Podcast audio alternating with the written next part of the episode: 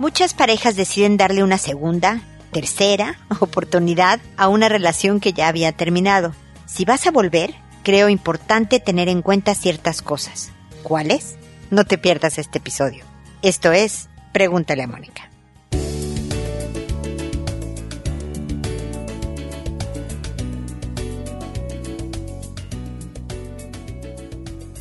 Bienvenidos amigos una vez más a Pregúntale a Mónica. Soy Mónica Bulnes de Lara. Como siempre, feliz de encontrarme con ustedes en este espacio que habla de los exes, de las relaciones que fueron y que o estamos considerando que sean nuevamente o ya estamos en ellas otra vez. Yo algo que he aprendido, justo lo decía hoy en la mañana a, unos, a una pareja que atiendo, algo que he aprendido en mi profesión es que no hay reglas. En la relación de pareja podemos ver que hasta lo que uno u otra persona opinaría como disfuncional a esta pareja en específico, a ciertas personas, pues les funciona. Dentro de su disfuncionalidad aprenden a manejarse juntos. Y eso está bien. Lo que yo creo que sí hay que vigilar es no el rompimiento, porque ocurre en cualquier relación, puede pasar que, bueno, me doy cuenta que estamos caminando direcciones diferentes, no lo hacemos o tenemos problemas y terminamos. Cuando queremos volver o si ya estamos de vuelta en una relación con un ex, entonces sí hay cosas que vigilar. Primero, tener bien claros los dos y para eso se necesitan varias conversaciones de que estamos hablando el mismo lenguaje. ¿Cuáles son, fueron las razones claras, reales, sinceras de la terminación? Porque si mejor no le digo porque se va a volver a enojar, si mejor no le digo porque yo soy de las personas que mejor me callo las cosas para no hacer olas, etcétera, etcétera, la vida se va a encargar de mostrarte la realidad de todas maneras. Es decir, las diferencias que hayan tenido, lo que no se haya conversado, va a tener un peso en tu vida personal y por supuesto en su vida de pareja. Entonces es tener claro primero por qué terminamos después por qué volvimos y concretamente en específico qué vamos a hacer para no volver a caer en las cosas que nos hicieron terminar. Porque la única manera de que una relación dure una distancia es de verdad cambiando ciertas cosas. ¿No decía Einstein, o dicen que dijo Einstein, que locura es tratar de tener un resultado distinto haciendo las mismas cosas? Si tú volviste es porque le estás dando un voto de confianza a la relación, espero.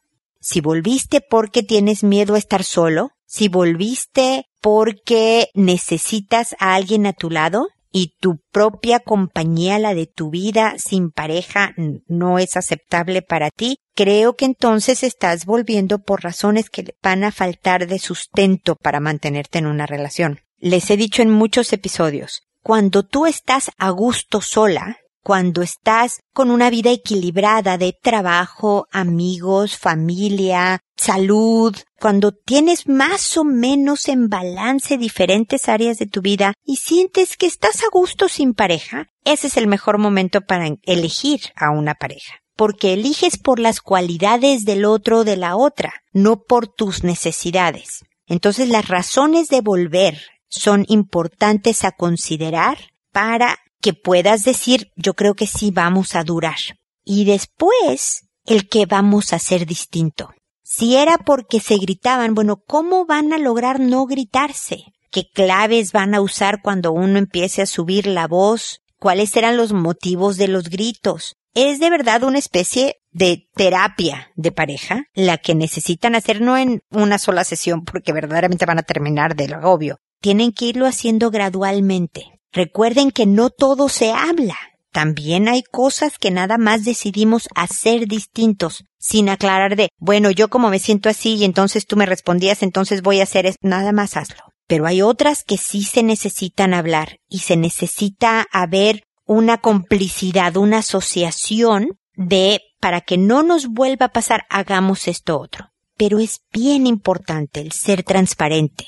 Si yo sentía que tú no me dabas tiempo para mi vida personal, para practicar mi pasatiempo, para irme con mis amigas, para desarrollarme profesionalmente, y con tal de volver contigo me lo callo, eso va a volver a ser un peso para ti. Después de que pase el periodo de reconciliación, va a volver a ser un peso y se va a volver a desgastar la relación de pareja. El punto es ser preventivo y realmente mejorar. Hay cosas que nunca cambian. El fondo suele no cambiar de una persona, pero la forma tiene un enorme potencial de modificación que hace que verdaderamente las relaciones de pareja duren hasta que la muerte los separe. Así que bueno, si tienes en particular un tema con tu pareja y quieres mi respuesta personalizada, escríbeme a www.preguntaleamónica.com en el botón envíame tu pregunta. Ustedes saben que son completamente anónimos, incluso gente que conozco me ha escrito y yo hago como que ni la volteé a ver.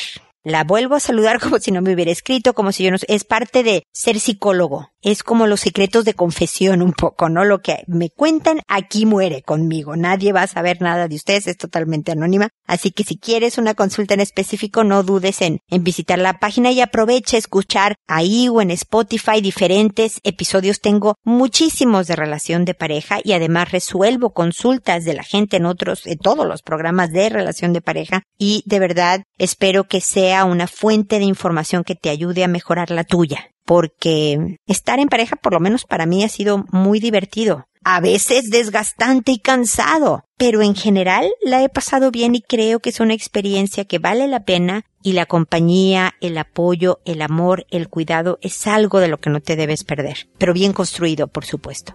Así que bueno, aquí estoy para quienes necesiten esta asesoría y también hay artículos y cosas y demás. Así que visiten la página, síganos por redes sociales, Instagram, Twitter, Facebook, por donde quieran, para estar cercanos y en contacto. Con esto termino mi comentario inicial y me dispongo a responder sus preguntas que como decía hace un minuto son totalmente anónimas, a todo mundo le cambia el nombre. Incluso aquí hoy alguien me dio el nombre de otro personaje en su mensaje, también le cambio el nombre de el esposo, el hijo, el primo, el cuñado, de manera que de verdad sea anónima. Recuerden que es un programa internacional, por lo tanto nadie sabe ni siquiera del país en donde, de donde me están escribiendo. Lo hago por orden de llegada, lo hago en podcast, en audio y no por correo directamente para llegar a más gente y que las sugerencias que te hago a ti las puedan escuchar más gente y también las puedan aplicar. Que contesto todas las preguntas, me tardo porque pues llegan muchas o porque estoy en, tengo trabajo de otro tipo y tengo familia y tengo vida y demás. Entonces me tardo como máximo espero un mes, alrededor de un mes, digámoslo así. Y pero siempre contesto. Y ya que contesto, te va a llegar un correo diciéndote qué nombre te puse, qué número tiene y cómo se llama el episodio en el que te contesté para que puedas escuchar las preguntas. Empiezo entonces ahora con Bruce, que me dice, en esta ocasión te consulto de nuevo por mi hija, a la que en la escuela me pidieron que le hiciera una prueba para identificar si tenía TDAH, es decir, trastorno de déficit atencional con hiperactividad.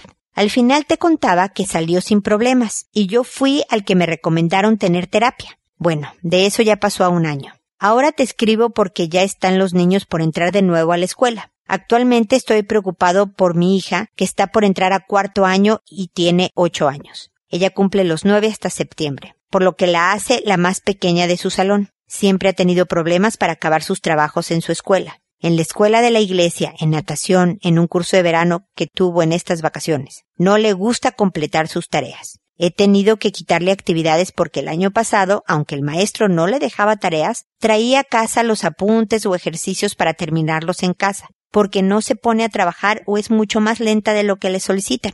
Terminé dejándole en casa solo para que acabe sus tareas sin actividades extras. Pero, por ejemplo, le pido que termine de hacer su cama y le doy 10 minutos. Cuando le digo que solo le queda un minuto, no ha hecho nada. Se apura ansiosa y termina la cama en cinco minutos. Pero solo si sabe que su tiempo se acaba, comienza a trabajar. Necesito cambiar de estrategia porque no puedo controlar cómo va a actuar fuera de casa. Y no sé si es porque está con niños un año más maduros o si ella gana algo al postergar las cosas hasta el último momento. No sé cómo reforzar que comience y termine una tarea en el tiempo requerido. Ya le quité tiempo de juego y terminó de forma contraproducente porque se escondía haciendo la cama y en realidad se ponía a jugar. Luego le di tiempo para jugar antes de hacer la cama, pero no quiere trabajar cuando le digo que se acabó el tiempo de juego. Total, que no sé qué otra estrategia pueda hacer para que tenga dedicación a la tarea y que no lo sienta como obligación pesada. No puedo jugar con ella para hacerlo divertido, pues yo también tengo cosas que hacer. Necesito que haga sus tareas por sí misma y tener la tranquilidad que no me va a dar queja ahora que entre de nuevo a clases. Gracias de, mano por tu ayuda. Si no te escribo no significa que he dejado de escucharte, lo hago desde el capítulo 56, creo. Gracias, Bruce. Yo sé que me escuchas, aunque no me escribas. No me importa. Mucha gente lo hace así. Nada más me escucha y un día de algún año, pum, necesita algo más personalizado y me escribe. Hay gente que nunca me ha escrito y hay gente que me escribe todo el tiempo. Es algo, fíjate, relacionado con la respuesta que te voy a dar. Como acabas de escuchar, hay de todo en esta vida. Y los hijos funcionan de manera particular y distinta.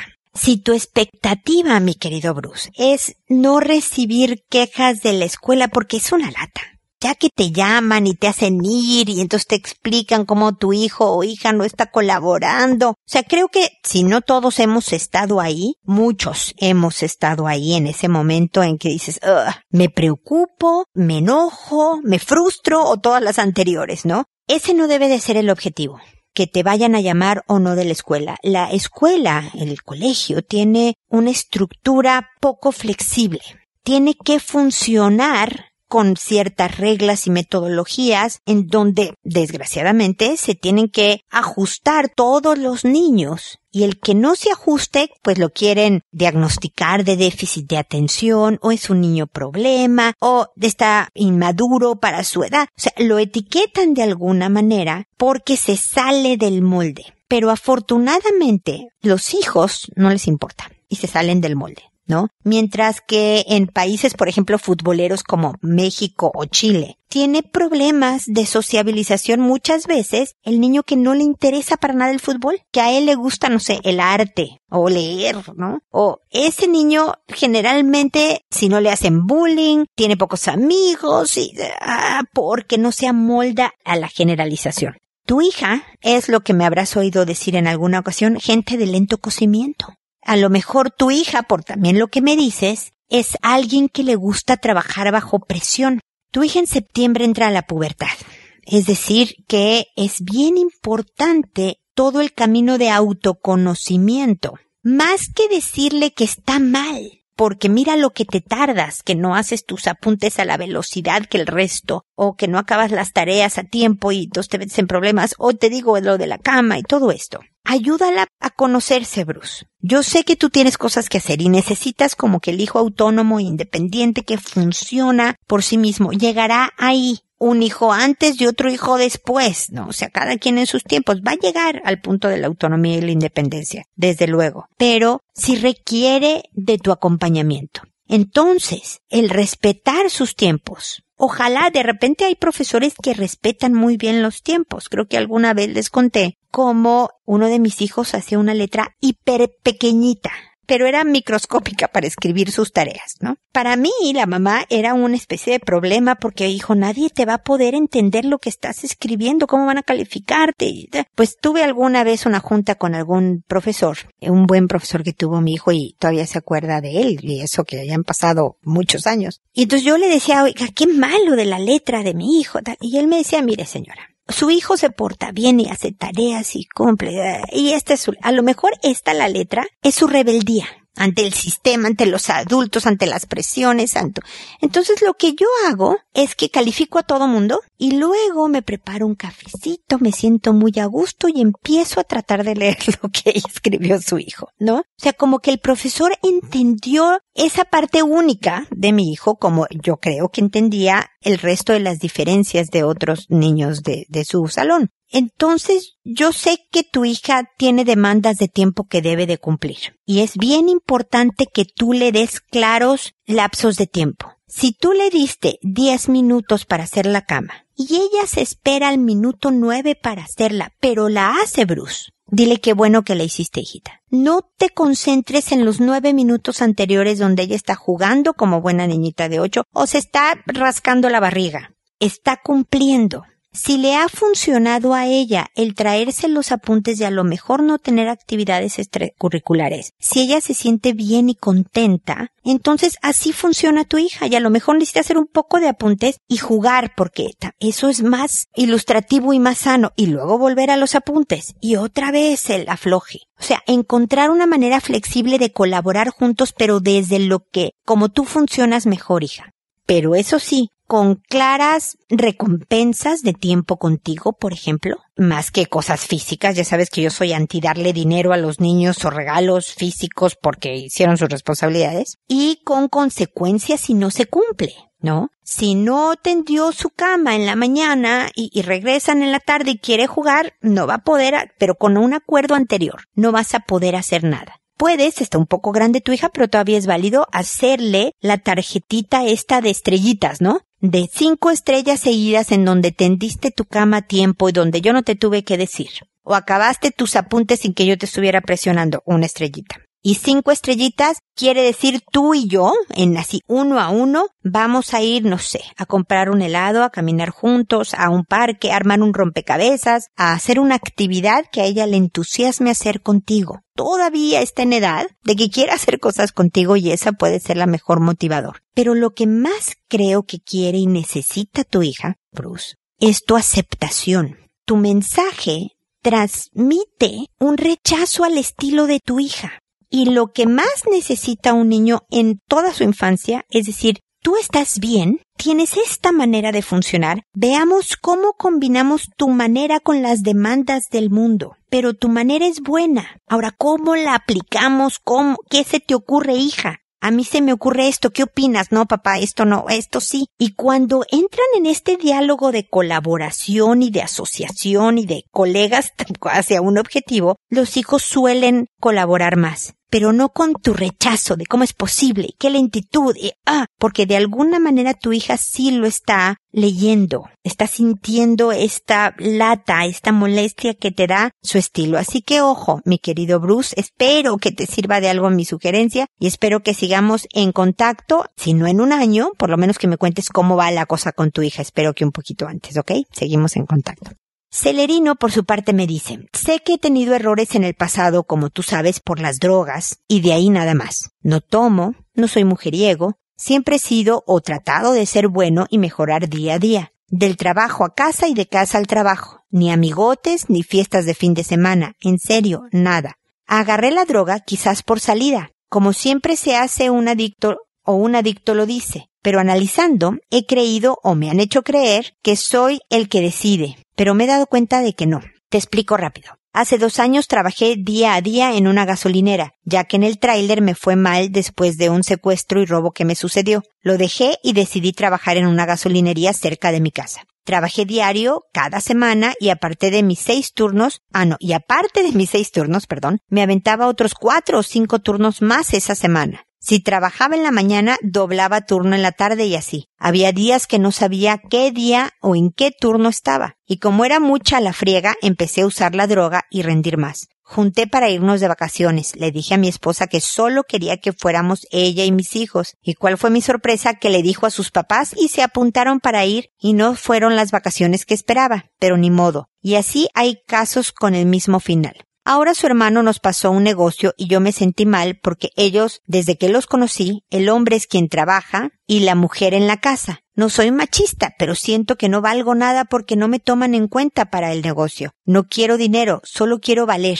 Ella se hace cargo, ella maneja el dinero yo solo soy un mandadero, pero yo sigo trabajando en la gasolinería. Voy a comprarlo del negocio, voy a y compro lo que hace falta, voy y llevo el triciclo de cargado y allí estoy para lo que hace falta y de regreso recogemos y me llevo el triciclo y ella solo sabe cuánto se ganó me pregunta por qué me enojo y dice que es figuración mía. Pero y la verdad recaí en la droga porque no me siento valorado y verla que ella puede sola me hace sentir feliz, pero inútil.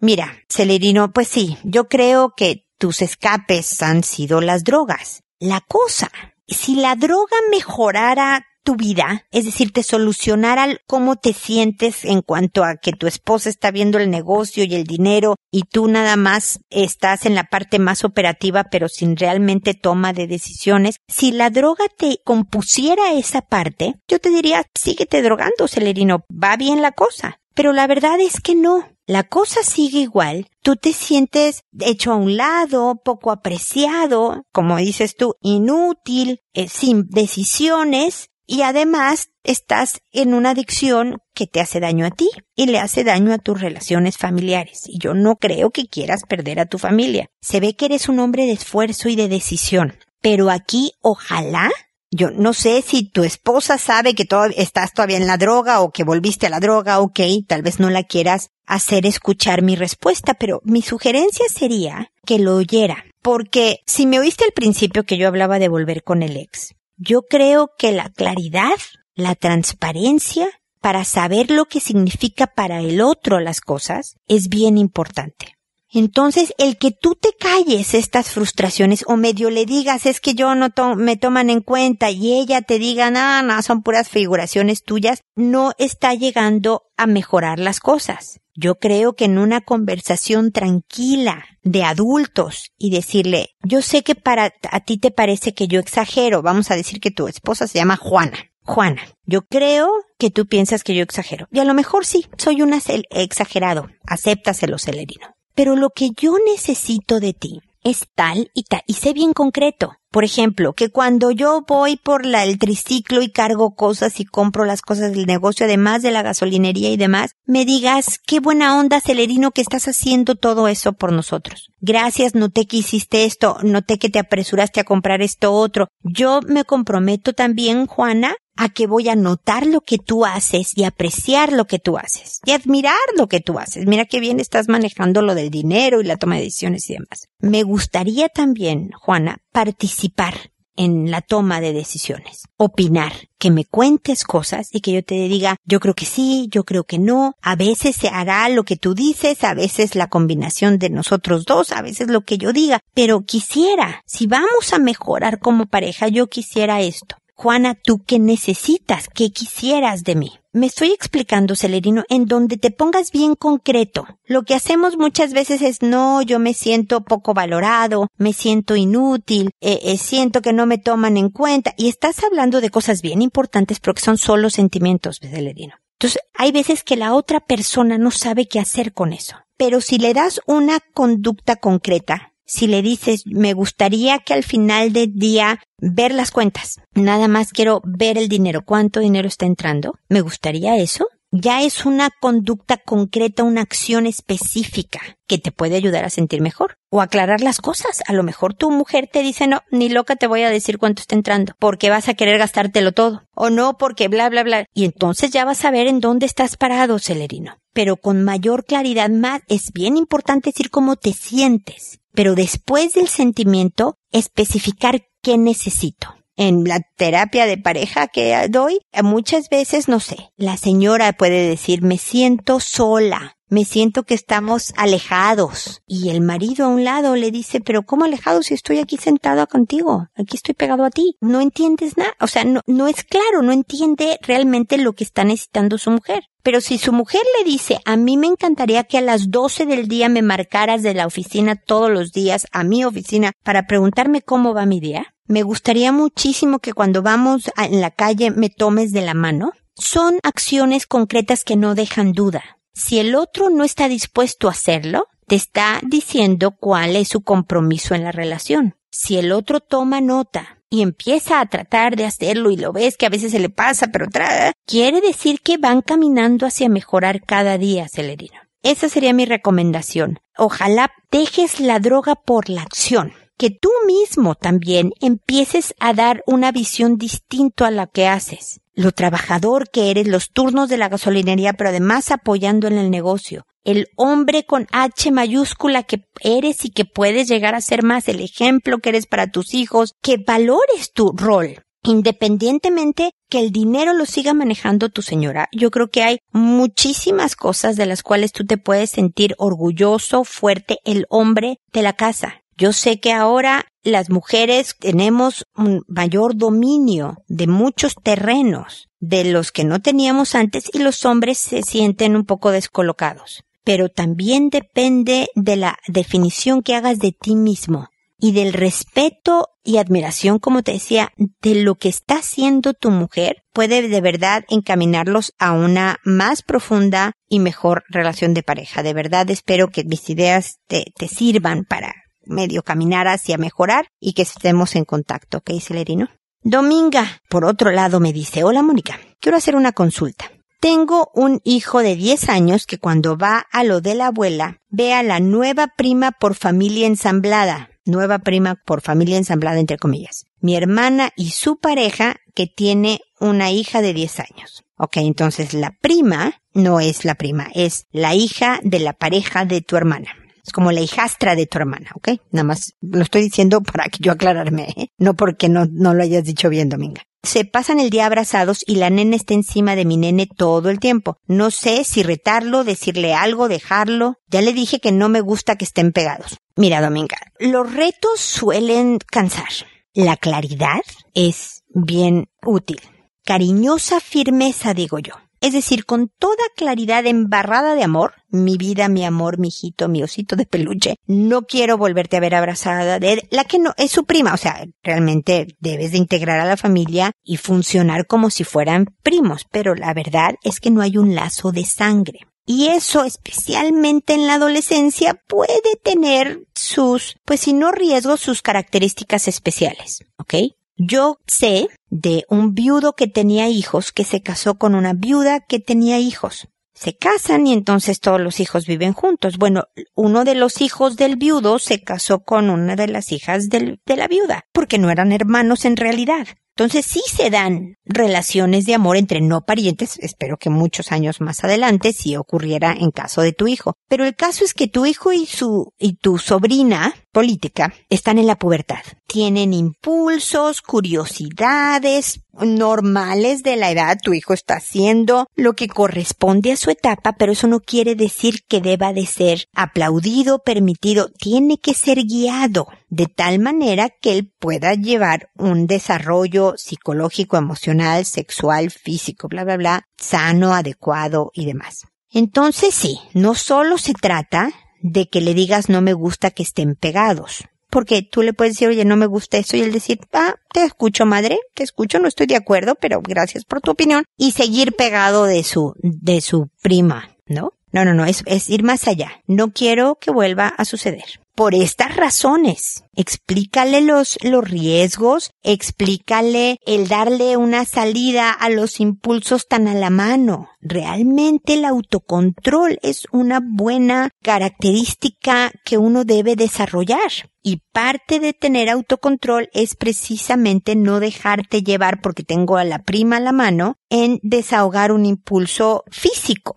de que se siente rico y demás. Yo entiendo que se quieran y dile, me encanta que quieras a tu prima, pero tienes que encontrar una manera más adecuada de expresar el cariño abrazos y uno encima del otro no es una expresión adecuada de cariño. Es como que tú, yo me pusiera un traje de baño. Y un estar de traje de baño es muy adecuado si estoy en la playa o donde hay una alberca o donde, no, en verano, donde es una zona de usar traje de baño. Creo que me vería muy inadecuada si uso traje de baño en un funeral, por ejemplo. Bueno, es un poco, es una analogía de esto. No es que esté, sea inadecuado los abrazos, el querer a alguien. No, eso no es inadecuado. Lo que es inadecuado es la edad, es la expresión de cariño, porque además, no solo porque esta es la prima, es con nadie a los 10 años, estar así todo el tiempo no es la mejor idea y habla, no mamá, es que yo estoy enamorado de ella. Y entonces ya entras en toda esta conversación. Lo que quiero, Dominga, es que se abran esos canales de comunicación y guíes a tu hijo hacia el mejor camino para su desarrollo. Y escucharlo, más que decirle, no, no me importa lo que digas, no quiero que lo vuelvas a hacer. Eso no abre canales de comunicación, el niño no aprende nada y sigue con esos impulsos y no sabe qué hacer con ellos y el cariño que le tiene a la prima que no es su prima y entonces... Tu hijo necesita entenderse saber que es normal a los 10 años sentir bonito, bueno, a cualquier edad en realidad. También necesita saber lo que es mejor para él, aunque delata. Porque efectivamente es un poco como lo que me decía Bruce al principio, ¿no? Quiero que haga sus deberes, pero que no piense que es una carga, una obligación. Pues pero lo siento, hay muchas cosas que se van a sentir como carga y obligación, pero que debo de hacerlas de otra manera. Entonces, ¿cómo me las hago más amable? Toda esta conversación es importantísimo. Más autocuidado, más el peligro del abuso. En caso de dos niños de la misma edad no se considera abuso, sino experimentación, pero igual deben de tener el cuidado de la exploración en terrenos y en áreas y en profundidades en las que no están preparados psicológicamente para procesar. Aunque su cuerpo se esté preparando para en el futuro lejano tener hijos, mentalmente, emocionalmente, psicológicamente, no están listos para procesar un hijo a los 10 años, no, no porque se vayan a acostar, pero por eso son las medidas, por eso son los tiempos porque un niño de 10 años puede estar físicamente preparado para embarazar a alguien. Pero precisamente como es importante que espere a tener un hijo muchos años, por eso es importante que no esté experimentando con cosas que abran posibilidades y adelanten etapas en un momento dado. Espero haber sido clara, Dominga. Espero que de verdad te ayude lo que estoy diciendo. Si no, reclámame, vuélveme a escribir y con gusto podré opinarte y, ayudar en, en, ver cómo manejas esta situación. Pero yo espero que la cosa vaya mejor. ¿Ok? Seguimos en contacto.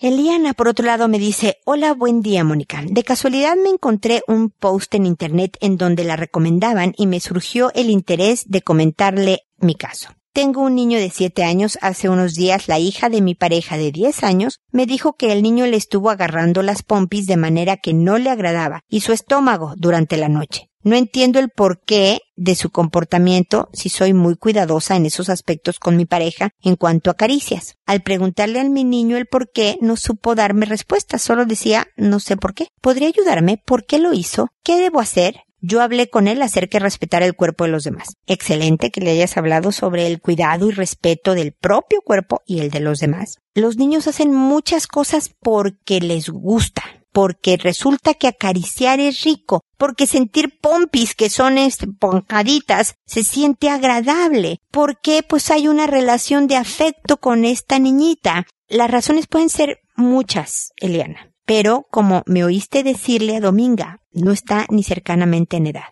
No solo es tener cuidado con lo que tú hagas con tu pareja lo que hace que un niñito explore por un lado. A veces es natural de la etapa, a veces es porque tiene acceso en el celular o en el tablet a contenidos inapropiados. Tienes que ver la configuración de bloqueo. A veces en el salón de la escuela le enseñaron cosas. Niños de siete años con hermanos mayores. Aquí hay más investigación. ¿Cómo, por qué se te ocurrió agarrarle las pompis? No, no sé por qué. ¿Por qué crees tu hijo? Dame tu mejor teoría. Muchas veces yo digo aquí en mi consulta. En vez de decir no sé, porque cuando tu hijo te dice no sé por qué lo hago. Ah, ok, pues ya como que se detiene la conversación. Ya no hay más que explorar. Bueno, ¿por qué se te ocurre? ¿Qué podrás ser? ¿Te da curiosidad? Y a lo mejor en este investigar empiezas a conocer qué onda con tu hijo. Si fue en el colegio que le dieron la idea, si él solito de verdad sintió un impulso por saber qué se sentían. Pero luego requiere, por supuesto, toda la dirección hacia el manejo adecuado. Porque hay muchas de estas conductas son normales. Es como el niñito de dos años que lo carga la tía y el niñito le estruja un, el busto, el seno, porque le llamó la atención. El tamaño, quiere ver cómo se siente. No tiene ninguna connotación necesariamente sexual, pero son naturales. De todas maneras, al niñito de dos años como al niñito de siete hay que decirle no, eso no se hace y corregirlo. Con amor, con cariño, con firmeza. Y decirle lo que pasa si vuelve a suceder. Porque si tu hijo, porque al rato va a tener nueve y luego catorce y luego veintitrés, y por lo que veo duermen, no sé si en el mismo cuarto o incluso en la misma cama, porque como tiene por las noches acceso al estómago y a las pompis de la hija de tu pareja. A lo mejor tengan que hacer algún tipo de arreglo físico en el cuarto en donde estén para meter un poco de más distancia y estar vigilantes. Son muchas conversaciones, Eliana. Oye varios episodios de Pregúntale a Mónica para que te vayas internalizando en el tema, conociendo el tema del manejo de la educación sexual de los hijos y cómo prevenir y cómo manejar y todo pero yo creo que necesitas decirle claramente que eso no se hace, que sabes qué pasó. A la niña de 10 años que es importante la denuncia y que en el momento que suceda debe de pararlo, no esperarse hasta la semana, a la mañana siguiente para decirlo y definitivamente seguir con las conversaciones de formación, el desarrollo del autocuidado, de la responsabilidad, en darle responsabilidades a los hijos es fundamental para que aprendan también mayor fortaleza de carácter y eso les permita manejarse mejor en las curiosidades e impulsos y cosas propias de las diferentes etapas. Todo eso está en Pregúntale a Mónica en diferentes episodios. Está en el libro de No más víctimas de cómo educar a los hijos precisamente a tener un carácter fuerte para prevenir el abuso y todo esto. Y desde luego en las respuestas que le doy a la gente en los episodios. Así que Eliana, espero que haya resuelto tus dudas y encaminado un poco tus dudas también hacia un, una solución o manejo, más que solución, un manejo de la situación. Pero de todas maneras espero que sigamos en contacto, ¿ok? Y espero también amigos que nos volvamos a encontrar en un episodio más de Pregúntale a Mónica. Y recuerda siempre, decide ser amable. Hasta pronto.